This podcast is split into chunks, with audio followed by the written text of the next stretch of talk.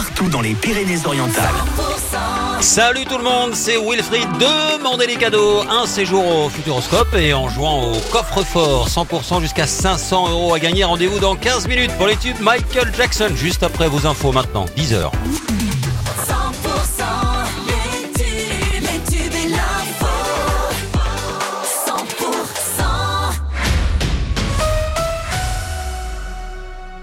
L'actu dans les Pyrénées-Orientales, c'est avec Margot Alix. Bonjour Margot. Bonjour Wilfried, bonjour à tous. Entre la manifestation des agriculteurs en Espagne et les conditions météo, la circulation est difficile aujourd'hui dans les Pyrénées-Orientales.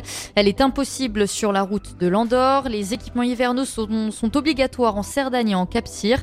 La départementale 914 est fermée en raison de la forte tramontane entre le Cap Cerbère et la frontière avec l'Espagne. Et la vitesse est limitée à 110 km heure sur la 9 dans le sens Le Boulou-Narbonne pour les véhicules légers. C'est l'une des conséquences des blocages des agriculteurs en Espagne. Au Pertus, les, les commerçants sont pénalisés car pendant les journées de mobilisation, eh bien, la fréquentation est en baisse dans la ville transfrontalière.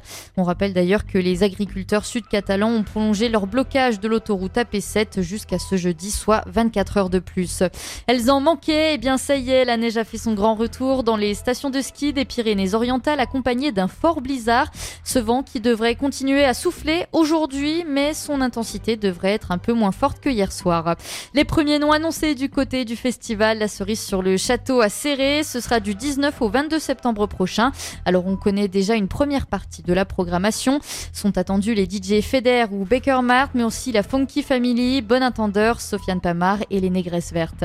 Et dans le reste de l'actualité, Joe Biden a remporté hier la primaire, la primaire démocrate du Michigan, mais a été sévèrement sanctionné pour son soutien à Israël dans cet État à forte population musulmane et arabe, un résultat qui pourrait être de mauvais augure pour ses chances de réélection. Selon de premières estimations, plus de 50 000 votes non engagés, l'équivalent d'un vote blanc, ont été déposés dans les urnes de cet État, répondant à un appel de faire, euh, à faire pression sur le président américain pour un cessez-le-feu immédiat à Gaza. C'est la fin de ce flash, tout de suite.